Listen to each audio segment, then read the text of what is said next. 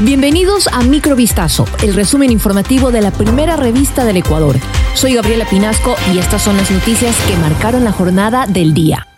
El Ministerio de Energía y Minas declaró la emergencia en el sector eléctrico debido a los bajos caudales de los afluentes y la limitación en la venta de energía por parte de Colombia. Así lo informó la cartera de Estado este miércoles en un comunicado que menciona que la medida fue adoptada para precautelar que el suministro eléctrico se mantenga estable en todo el territorio nacional. Asimismo, la declaratoria de emergencia se da con el objetivo de acelerar procesos de contratación de energía y optimizar los recursos de las empresas públicas. Ecuador ha registrado problemas en el suministro de energía eléctrica, lo que provocó apagones en algunas zonas del país, sobre todo la primera semana de octubre.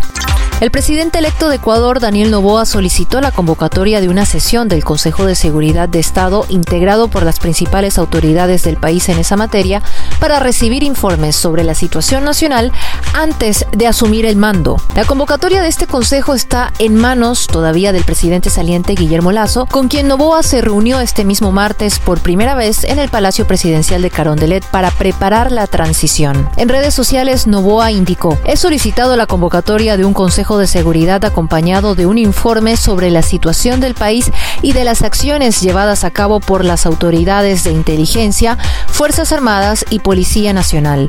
El objetivo es comenzar a restituir la paz a las familias ecuatorianas. El presidente electo, que este domingo se impuso en la segunda vuelta en los comicios ante la correísta Luisa González, asumirá el gobierno de Ecuador en una crítica situación de seguridad con cifras de récord en violencia y homicidios. Tiene que haber una tregua en el país para que haya gobernabilidad fue el exhorto que hizo el alcalde de Guayaquil, Aquiles Álvarez, al lanzar una convocatoria en la que participe el presidente electo, Daniel Novoa, junto a líderes políticos como el expresidente Rafael Correa y el exalcalde de Guayaquil, Jaime Nebot. Su llamado a la unidad de Ecuador fue el primer tema que trató Álvarez durante un enlace radial ofrecido la mañana de este miércoles 18 de octubre. En el espacio llamó a una convocatoria nacional por la paz y la unión de los líderes políticos para que exista una tregua para que Daniel Novoa lidere y haya gobernabilidad. Asimismo, mencionó que su administración ha actuado con civismo sin hacer politiquería y sin utilizar la estructura municipal para apoyar a ningún candidato.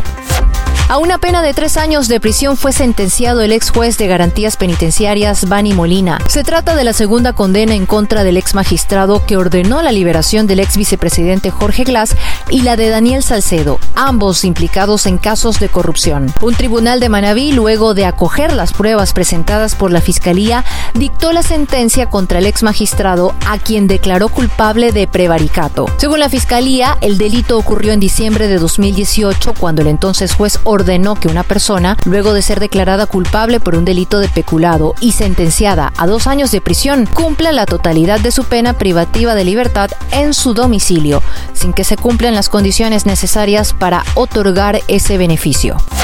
Por presunta concusión, la Fiscalía formuló cargos en contra de Paola Elizabeth S., servidora de la Dirección Regional del Trabajo y Servicio Público de Ambato. La Fiscalía relató que los hechos ocurrieron la mañana del 16 de octubre cuando Paola Elizabeth habría ofrecido a una pareja archivar un trámite de inspección de trabajo realizado a su local comercial.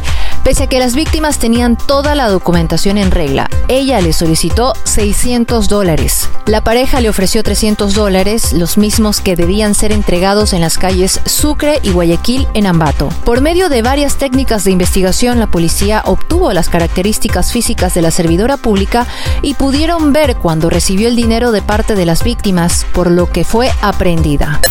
Esto fue Microvistazo, el resumen informativo de la primera revista del Ecuador. Volvemos mañana con más. Sigan pendientes a vistazo.com y a nuestras redes sociales.